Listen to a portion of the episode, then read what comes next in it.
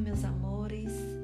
Estamos aqui mais uma vez com a leitura do livro Uma Mulher Sábia, esse audiolivro, né, com ministração.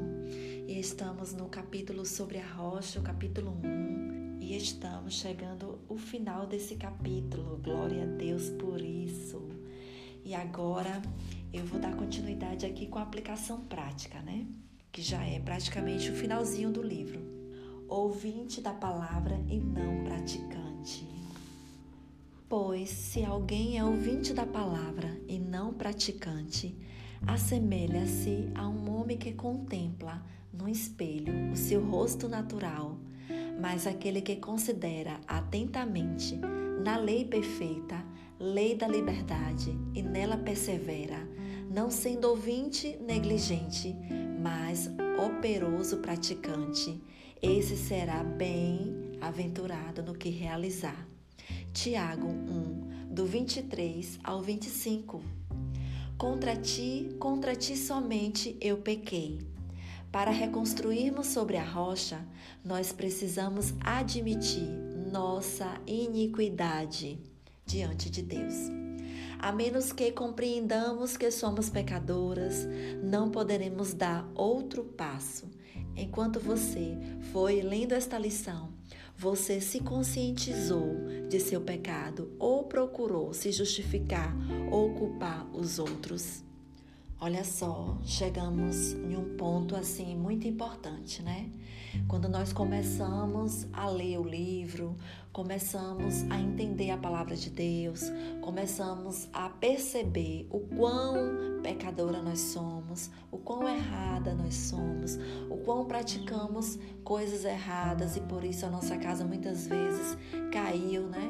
por conta da nossa tolice, por conta da falta de conhecimento, da falta de entendimento, aí sim chegamos no lugar certo, porque o conhecimento leva ao arrependimento e o arrependimento leva é, o, o, perdão dos nossos pecados, né?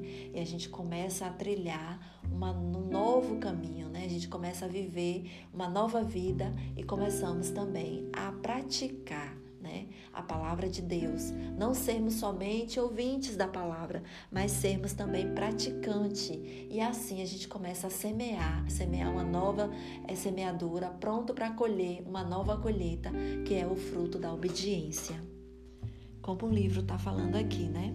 Para reconstruirmos sobre a rocha, nós precisamos admitir nossas iniquidades diante de Deus.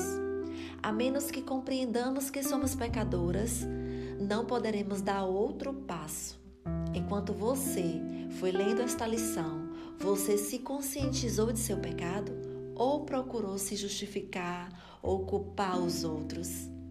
Bem, é uma pergunta que nós precisamos fazer. E se a gente ainda não entendeu que somos culpadas, que erramos, precisamos sim voltar novamente para o início desse livro e pedir ao Espírito Santo de Deus para que ele possa falar ao nosso coração e nos mostrar, né, nos conscientizar dos nossos erros, das nossas falhas, das nossas fraquezas.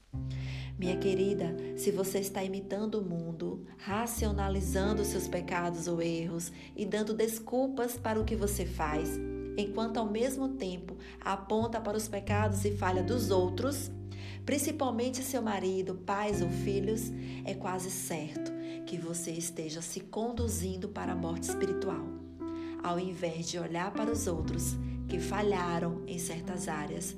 Olhe seriamente para você.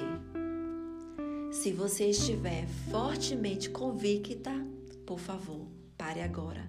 Fique a sós com Deus e peça que o Espírito Santo mostre a você e te convença dos seus pecados diante de Deus. Peça a Ele que revele suas ofensas e aqueles a quem você ofendeu. Comece fazendo essa oração. Compadece-te de mim, ó Deus, segundo a tua benignidade. Apaga as minhas transgressões, segundo a multidão das suas misericórdias. Lava-me completamente da minha iniquidade e purifica do meu pecado. Pois eu conheço as minhas transgressões e o meu pecado está sempre diante de mim. Contra ti, contra ti somente pequei e fiz o que é mal diante dos teus olhos, de sorte que és justificado em falares e inculpável em julgares. Crie em mim, ó Deus, um coração puro e renova em mim um espírito estável. Não me lances fora da tua presença e não retire de mim o teu Santo Espírito. Salmo 51, do verso 1, 4 e do verso 10, 11. Restitui-me a alegria da tua salvação e sustém-me com o espírito voluntário. Então ensinarei aos transgressores os teus caminhos e pecadores se converterão a ti. Livra-me dos crimes de sangue, ó Deus, Deus da minha salvação, e a minha língua cantará alegremente a tua justiça. Abre, Senhor, os meus lábios, e a minha boca proclamará o teu louvor, pois tu não te comprases em sacrifícios. Se eu te oferecesses holocaustos, tu não te deleitarias. O sacrifício aceitável a Deus é um espírito quebrantado. Ao coração quebrantado e contrito, não desprezarás, ó Deus. Salmo 51, do verso 12 ao 17. Confesse seus pecados. Uma vez confessado nossos pecados diante de Deus, então temos que admitir que falhamos e confessar nossas faltas um ao outro mais uma vez, se sua consciência estiver cauterizada, você vai minimizar o seu pecado e nunca terá vitória sobre ele na sua vida. Confessai, portanto, os vossos pecados uns aos outros e orai uns pelos outros para seres curados. A súplica de um justo pode muito em seus efeitos. Tiago 5, verso 16. Glória a Deus que o Espírito Santo de Deus possa nos ajudar neste dia, né, durante a leitura desse livro, é, em todo o tempo, para que a gente possa enxergar as nossas falhas, os nossos erros, para que nós possamos, é, diante de Deus, confessar os nossos pecados. E se necessário for, a gente confessar né, os nossos pecados uns aos outros, para que sejamos sarados, em nome de Jesus. Sua palavra os sarou. É a palavra de Deus que irá nos transformar e nos curar. Enviou a sua palavra e os sarou e os livrou da sua destruição. Salmo 107, verso 20. Devemos começar a renovar nossas mentes Use cartões 3, 5 e escreva neles os versículos desta lição que mais falaram seu coração. Então faça o mesmo em cada uma das lições seguintes. Guarde esses cartões com você em sua bolsa e pegue-os regularmente conforme o Espírito Santo te inspire. Se você não estiver se sentindo inspirada, ore e peça para que isto aconteça. Tem uma dica que eu sempre gosto de falar, né? Tem um aplicativo é, que chama Keep, né? Esse aplicativo ele é conectado com o seu e-mail e ali você pode estar tá escrevendo, né? Colocando os versículos desta lição, os versículos que o Senhor fala com você, as promessas que Deus tem colocado no seu coração. E ali, durante o dia, você pode abrir esse aplicativo. Em qualquer lugar, né? Você pode estar no seu trabalho, você pode estar na sua casa, você pode estar no seu momento de oração, é, numa fila de um banco, em qualquer lugar, né? Tá dentro do seu próprio celular. Nós precisamos renovar a nossa mente. Né? A palavra de Deus ela é viva e ela é eficaz. E é ela que tem que estar o tempo todo no nosso coração e na nossa mente. Quem me conhece sabe que eu tenho tudo anotadinho no Keep. Então, tá aí a dica. Continuando com Deus. Nós não devemos agir na carne. Devemos trabalhar com Deus mover em sua direção e usar seu espírito para fazer o que nos convém. Aos homens isso é impossível, mas a Deus tudo é possível. Mateus 19, 26. Olha só, esse trabalhar com Deus nos fala muito. Né? Quando é que nós trabalhamos com Deus? Em primeiro lugar, quando a palavra dele está dentro do nosso coração. Em segundo lugar, quando a paz que excede todo entendimento alcançou a nossa mente e o nosso coração. Em terceiro lugar, quando a gente cravejou dentro do nosso coração e entendeu que Deus, ele tem o controle de todas as coisas. Quando a gente consegue trabalhar com Deus, quando a gente não age com as nossas próprias mãos, quando a gente não toma atitude da nossa própria vontade, quando a gente não faz coisas do nosso próprio entendimento. Exatamente isso.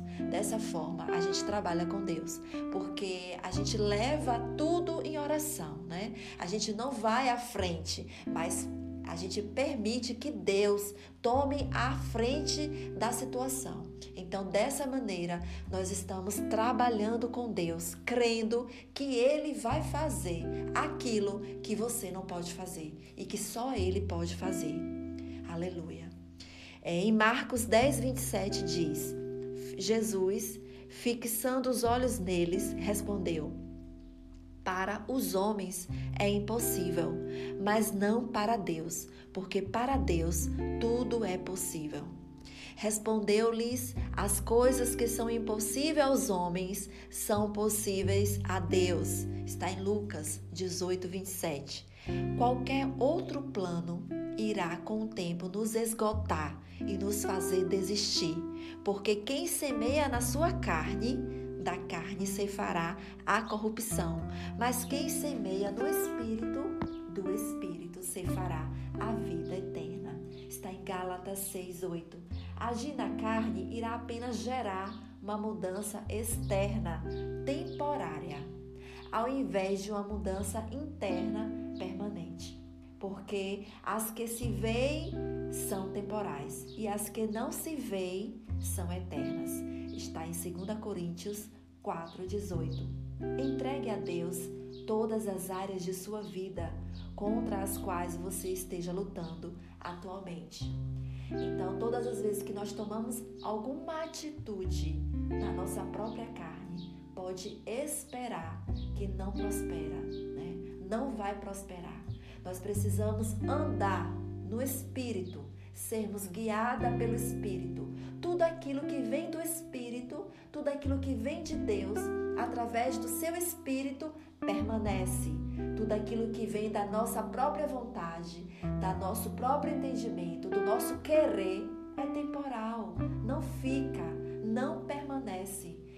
Vamos vigiar e vamos ser mulheres que andam segundo o Espírito e não a sua própria carne, a sua própria vontade.